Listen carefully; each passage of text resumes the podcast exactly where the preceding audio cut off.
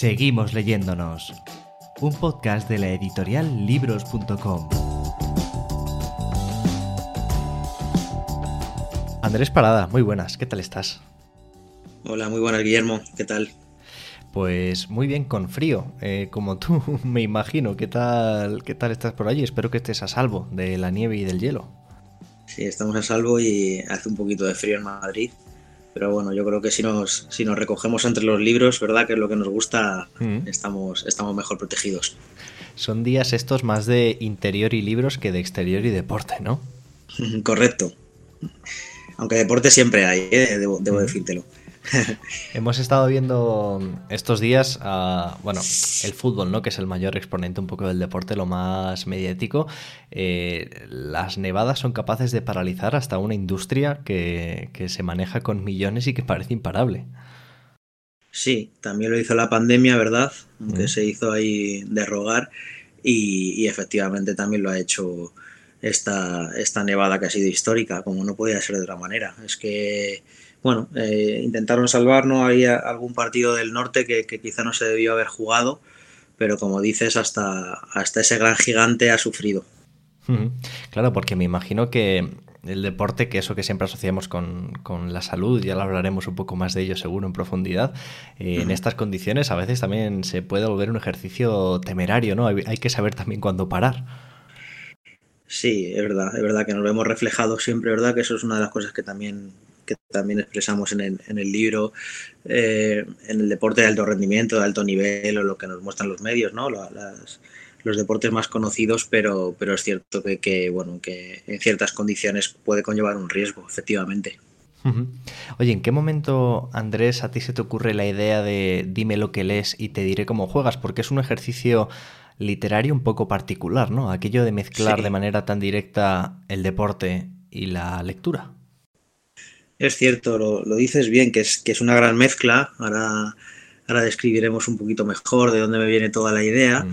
Eh, y evidentemente yo, creo que la, idea genérica me viene estando en clase. Me viene, pues eso, de mi, de mi vocación como profesor, de mi día a día en el aula, de, todas las experiencias que vivo, sobre todo con los chavales, ¿no? Y, en las etapas de formación en, en, diferentes ámbitos deportivos en los que me muevo y, el hecho de unir ambas cosas, ¿no? Es, un poco lo que, lo que me mueve a decir, siempre son dos terrenos como un poco, mm, digamos, muy distantes y que a mí de algún modo siempre me ha, gustado acercar, ¿no? Porque mm.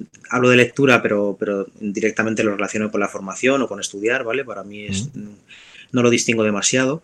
Eh, y siempre he estado ligado al deporte, entonces he vivido, ¿no? Por compañeros, por amistades, por, un montón de gente que conozco, en diversas circunstancias y, creo importante llegar a nexos en común entre ambos, entre ambos, digamos, universos, ¿no? A mí hay una cosa que me gusta mucho de tu perspectiva de todo esto y es que eh, haces un punto en común de, ambas disciplinas, que es el, propio desarrollo personal, ¿no? Que a veces eh, a lo mejor no es intuitivo unir ambas cosas, pero es verdad que nos estamos formando en cosas em, totalmente básicas, ¿no? Por, así decirlo, yo muchas veces aconsejo aquello de que el deporte al primer músculo que ayuda es a tu cabeza, ¿no? Porque te ayuda a despejarte, a encarar las cosas y, es que es así, ¿no? Deberían ser cosas que vayan por separado.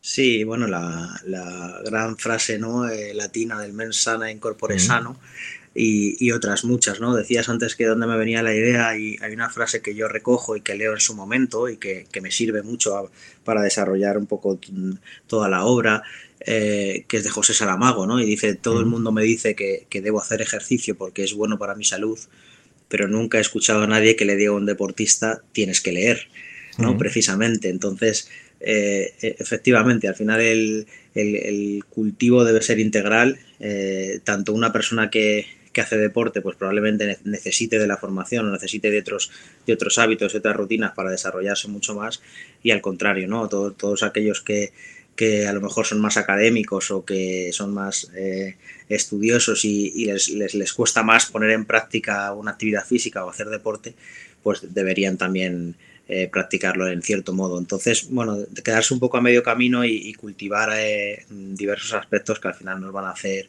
más felices, ¿no? Que es una de las cosas que también hablo al final. ¿Pensaste más en algún perfil de persona cuando estabas escribiendo el libro? Y me refiero a que no sé si crees que es un libro que leerá más gente que hace deporte y lee poco o gente que lee mucho y hace poco deporte. Yo creo que eh, es cierto que, yo creo que le va a traer más a, gente deportista, pero también es verdad que a día de hoy, eh, o sea, no, me voy a estar refiriendo a un deporte de alto nivel, que también, pero a día de hoy yo creo que eh, el hábito saludable, el, realizar cierta actividad semanal, digamos, está muy interiorizado en nuestra cultura. Entonces todo el mundo más o menos de alguna u otra manera hace, hace alguna actividad y le puede llamar la atención. En cuanto a perfil de personas, pues la verdad es que he estado pensando constantemente en los alumnos que tengo y en, los que han pasado ya durante los 10 años que llevo dando clase, que son muchos, eh, en toda la gente deportista, como digo, en entrenadores también y en las familias, ¿no? en, las madres y los padres, entre los que me incluyo ya, y que también tienen que tener cierta perspectiva de, lo que significa el deporte y, hacer una disciplina eh, exigente y, a la vez mantener de tus hábitos de formativos y de educación y de no perder ese hilo eh, constante a medida que vas subiendo las, etapas en, eh, educativas y que a veces nos cuesta un poco ¿no? el, el compaginar deporte y educación. Fíjate que mientras eh, contabas eso, claro, hay una parte muy importante de ti y es que tú eres profe, tú te has dedicado a enseñar a chavales eh, cuáles son los valores ¿no? del deporte, la importancia. Yo te voy a confesar que siempre recuerdo la asignatura de educación física en el cole como aquella en la que jugábamos partidos de fútbol unos contra otros, de vez en cuando baloncesto y otros ejercicios un poco más exóticos, pero no mucho más, ¿no? No sé si tú has detectado que en los años que llevas eh, dando clases ha habido cierta evolución, no sé si hay un poco más de conciencia sobre lo que no deja de ser eh, salud. Yo desde ahora miro para atrás y me echo un poco las manos a la cabeza y pienso, ostras, ¿cómo no me inculcaron a mí que esto era una cuestión de salud fundamental? Y hablo del ejercicio físico como de la nutrición, que todo me parece que debería ir en lo mismo. ¿Crees que se están produciendo avances en ese sentido? Hombre, yo creo que sí, yo creo que como bien dices, ha evolucionado mucho, eh, se ha avanzado mucho en, lo que son las ciencias que, así se denominan de la actividad física y del deporte, y es como, se llama nuestra carrera.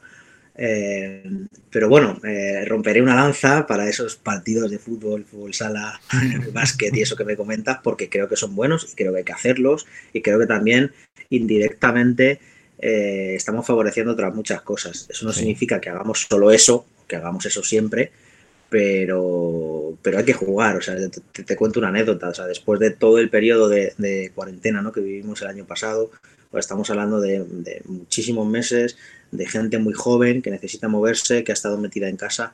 Yo comentaba entre mis compañeros de departamento, ¿no? Eh, pues probablemente a la hora de qué podemos trabajar, qué vamos a hacer cuando volvamos, etcétera, etcétera. Y, decíamos, ¿no? Pues lo, más importante y, lo que más nos gustaría ahora es poder volver al cole y dejarles jugar, porque necesitamos jugar. Es cierto que, también eso tiene que tener un sentido, tiene que estar orientado y, no significa, pues, lo que hemos comentado, yo creo que muchos de, venga, suelto un balón y me desentiendo, ¿no? pero, pero tampoco hay que desprestigiar el, juego como tal, porque creo que tiene cosas buenas.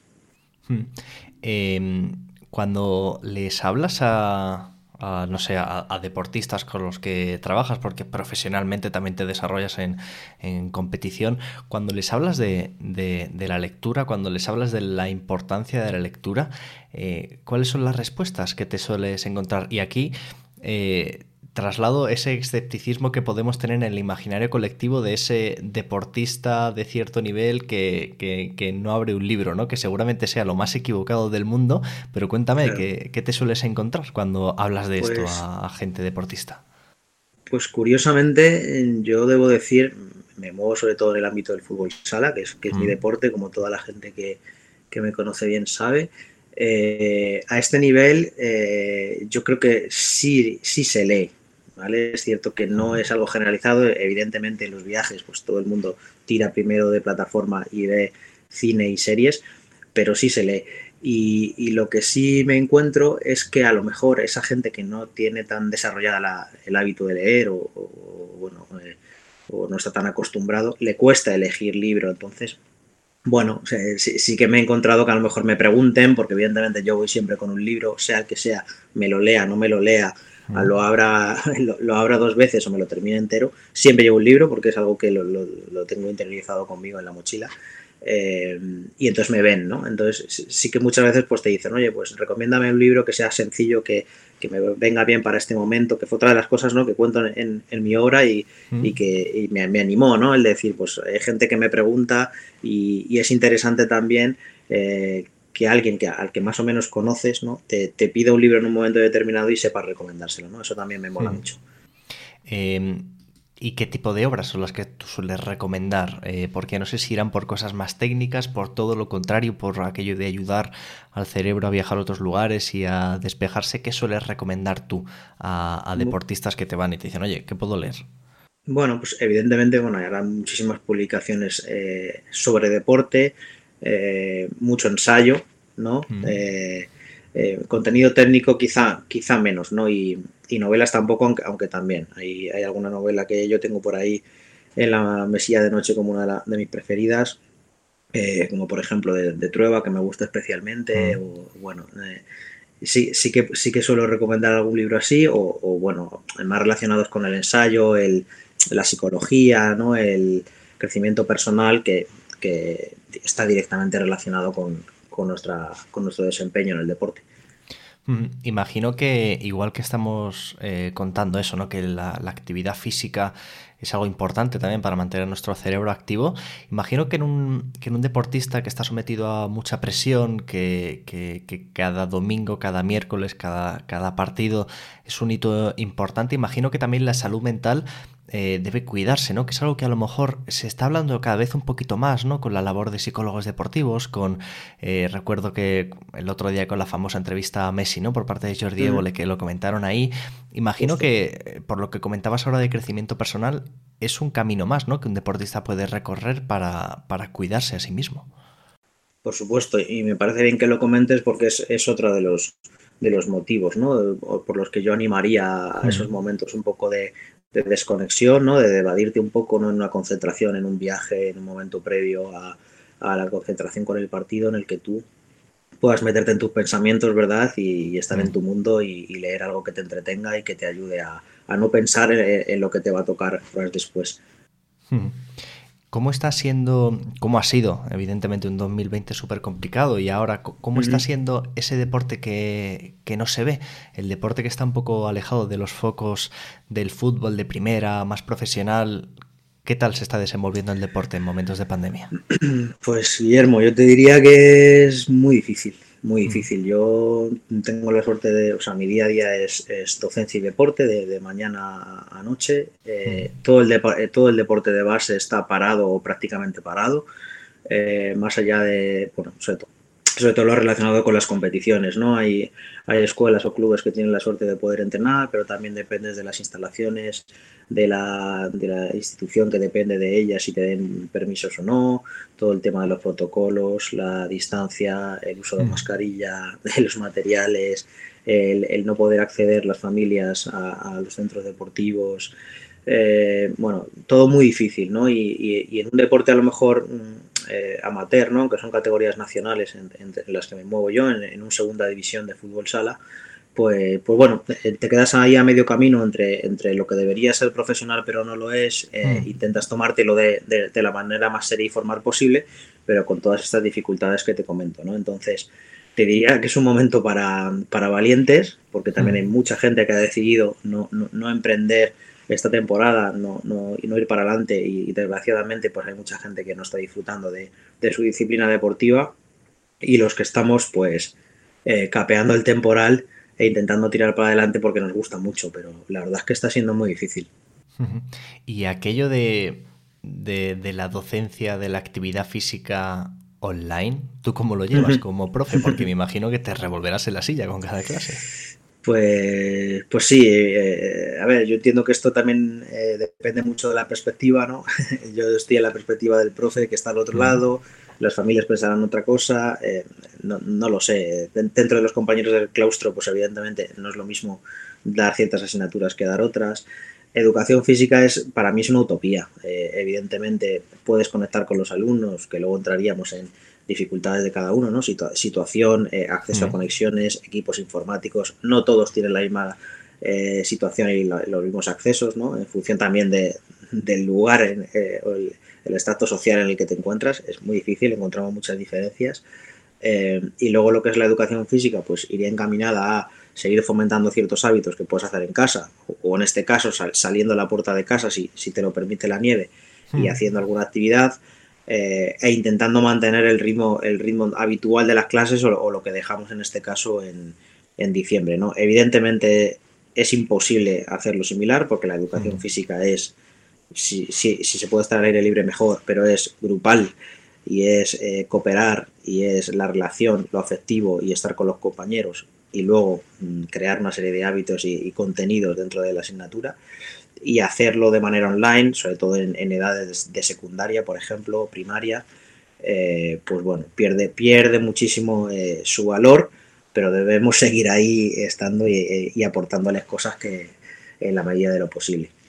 Mm, fíjate que el otro día hablaba con, otro profe que, está sacando un, un, libro también con nosotros, que me hablaba precisamente de algo que has comentado tú también, de, de cómo no tenemos en cuenta a veces lo más básico, ¿no? Que es que ni siquiera todos los chavales tienen el mismo acceso a un ordenador en casa, ¿no? A una conexión estable, a...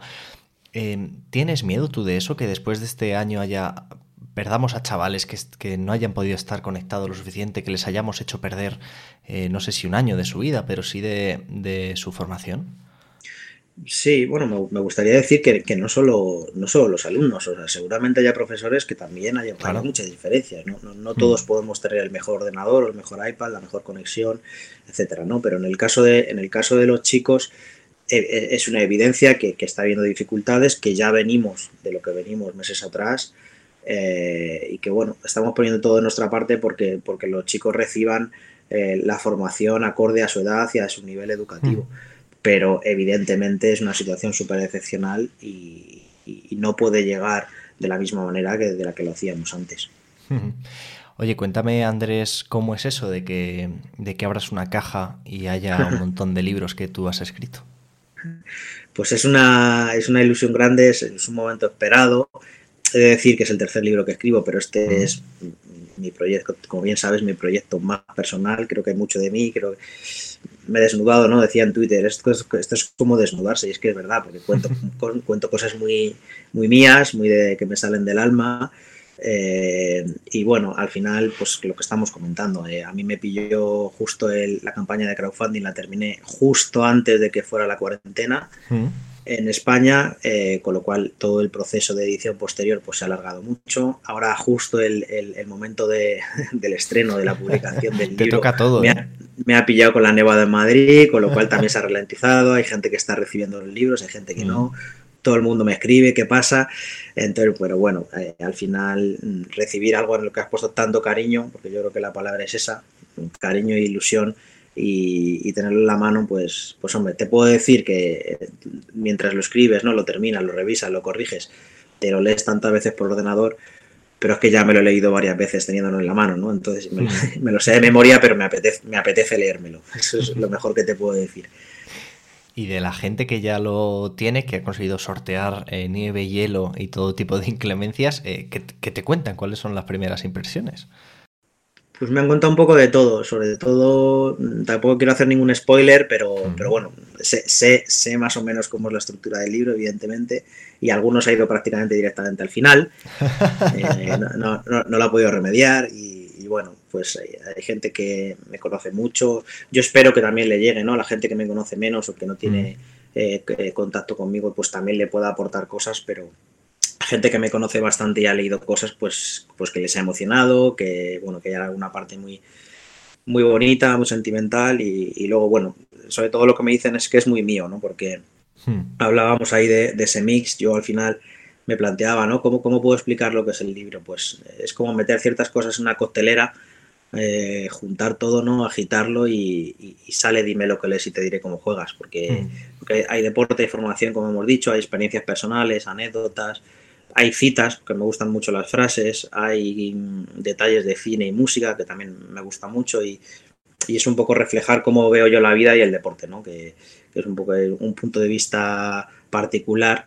Y, bueno, al final el libro se basa en 10 capítulos que están basados en 10 libros que a mí me han gustado mucho, que los hago mío y bueno, y digamos que replico el mensaje de lo que suponen en esos libros para mí de, de una manera muy original. Yo creo que hay, cierta lectura de, tu libro que te da a entender que hay un poco de reivindicación del deporte como, herramienta cultural, ¿no? Como una parte más de nuestra cultura que es, que es inevitable que está ahí y que también se puede explicar parte de nuestra historia a través de, del deporte y su influencia en otras, en otras disciplinas como evidentemente es la literatura.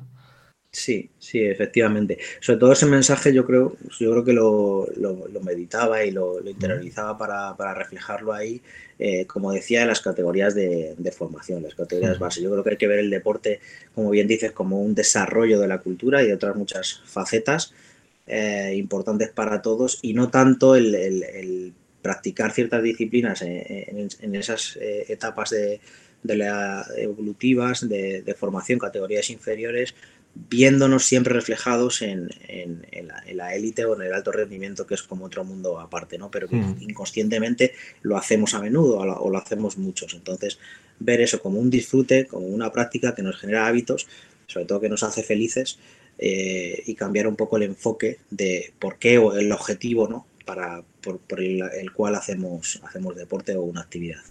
Hmm, fíjate que eh, a mí en mi casa me pasa mucho porque un compañero de piso, este año por razones evidentes eh, no, pero uno de mis compañeros de piso pues tiene, tiene un equipillo de barrio, ¿no? Y, juega, cada domingo jugaba en los campos y, y, pues yo iba a verle muy a menudo y tal. Y yo creo que también es ahí donde uno ve lo que significa el deporte, ¿no? Porque a través de la tele es una cosa y, aquello se habla mucho, ¿no? Del fútbol moderno, del negocio y tal y cual, pero en los campos de césped artificial y de barro, yo creo que uno ve lo que significa un poco el deporte, ¿no? Esa excusa para juntarse, que es em, la competición entendida como un método de, superación, el, no competir por, eh, por ganar, ¿no? Sino competir por, por el compañerismo, por, por el sentirse bien con uno mismo, el ir a ver ese deporte totalmente amateur como un disfrute que tiene que ver con los barrios, que tiene que ver con juntarte con tu gente. No lo sé, creo que, creo que de algún modo esto impregna eh, tu libro y me parece interesante porque uno puede ir el domingo a ver un partido de fútbol en el barrio como tiene un libro en la mesilla de noche. Totalmente, yo creo que das en el clavo, ahí hablas de camaradería, que también lo menciono yo en el libro, y, mm. Y bueno, lo has descrito muy bien de ese compañero tuyo porque, porque yo, yo he vivido eso, ¿no? Yo creo que lo hemos vivido la inmensa mayoría de nosotros y precisamente este momento que nos toca vivir eh, nos ha hecho darnos cuenta de lo importante que era eso y que, mm. y que lo hemos perdido y que lo echamos de menos porque ya no puedes juntarte con tus amigos, ya no, hace muchos meses que no, que no podemos hacer esas pachangas y es que al final jugar como yo siempre digo, era lo de menos. Echas de menos el, verles, echas de menos el discutir sobre el partido, sobre el rival, pero lo importante es que, podías verles un día a la semana, que desconectabas del trabajo, que te olvidabas un poco de todo y que tocabas el balón dos veces ¿no? en el partido. Entonces, al final, mm, como bien dices, esa esencia es un poco también lo, que me mueve, lo que yo he vivido desde, pequeño, como digo también ahí en algún momento. Eh, en, toda mi vida yo no sé lo que es levantarme un sábado por la mañana, ¿verdad? Y, no ir a jugar, porque lo he hecho desde que tengo uso de razón. Y, eso, pues yo, creo que ese sentimiento no deberíamos perderlo nunca. Eh, Andrés, para cualquiera que nos esté escuchando y tenga la última duda antes de meterse en libros.com y comprar Dime lo que lees y te diré cómo juegas, ¿qué le dirías para que terminara de dar el paso? Bueno, pues que cuando nos, cuando nos sumergimos en, cualquier libro, en cualquier historia, pues nos, llegamos a convertir en, si nos metemos de verdad en la lectura, en, los protagonistas de, esas páginas, ¿no? Entonces, mm. yo eh, he hablado de, del Principito, he hablado de Michael Jordan, he hablado de Rafa Naval, he hablado del Caballero de la Armadura Oxidada, he hablado de Odiseo, de Ulises. Eh, entonces, bueno, eh, cualquiera que quiera conocer cómo he enfocado esa mezcla, ¿no? ese universo de, esos personajes, cómo me los he llevado a mi terreno y los he, los he unido a ciertas experiencias para, lanzar un mensaje de, que, sobre todo por encima de, todas las cosas, el, deporte te prepara para la vida. Yo creo que cualquiera que se acerque a, tu libro eh, es muy difícil que no se siente identificado con algo de lo que ahí ocurre, porque ya sea más ligado con el deporte o más ligado con la literatura, creo que hay mucho de, mm, sentimiento de lo común en, el mm. libro como, como, en un buen deporte de equipo. Vaya, que uno es fácil, es fácil que se siente identificado con lo que, con lo que allí ocurre. Así que, eh, Andrés, muchas gracias por este rato que me has dedicado. Gracias por tu libro, porque creo que mm, lo que parecía una premisa interesante se ha convertido en un libro que merece mucho la pena leer y que merece la pena eh, sumergirse en él, porque es lo que te digo, creo que es fácil sentirse identificado con lo que, con lo que contiene y más allá de hielo y de nieve, eh, mucha suerte. Espero que te lleguen muchos comentarios de gente que te lea y que tenga cosas que comentar al respecto, que esa también es un poco la gracia de publicar un libro y que lo hagamos llegar a la mayor cantidad de gente posible. Pues muchas gracias a ti, Guillermo, por este ratito, a libros.com. Ha sido un placer. Y nada, me despido con, la cita que abre, que abre este libro de Dime lo que lees y te diré cómo juegas, que la recogí del lema del Departamento de Formación y Captación de la Unión Deportiva Las Palmas. Y dice: dormir con el balón y levantarse con los libros. Y, bueno, es una frase que, a mí me inspira mucho y, la dejo ahí para, el que quiera abrir eh, este libro y ver lo que hemos querido transmitir. Pues no hay mejor manera de terminar. Muchas gracias Andrés y un abrazo. Un abrazo, gracias. Chao. Seguimos leyéndonos es un podcast de la editorial libros.com con el objetivo de conectar, conectar con todos aquellos que hacen posible nuestro trabajo autores que confían en nosotros para poder publicar sus obras, mecenas que las hacen posibles gracias a sus pequeñas aportaciones, librerías que son nuestras aliadas para poder hacer llegar esos títulos al público y que puedan ser leídos y en definitiva toda la cadena de valor que hace posible que podamos seguir editando libros. ¿Tienes una idea para un libro que te gustaría ver publicada? ¿Tienes una pequeña librería y te gustaría que la diésemos a conocer en este programa? ¿O simplemente te gustaría contarnos tu historia y tu relación con la literatura? Ponte en contacto con nosotros. Nos encontrarás en las redes sociales como arroba libroscom y puedes entrar en contacto directamente conmigo a través de mi correo electrónico guillermo Nos seguimos escuchando, nos seguimos leyendo en el siguiente programa y gracias por creer en la cultura.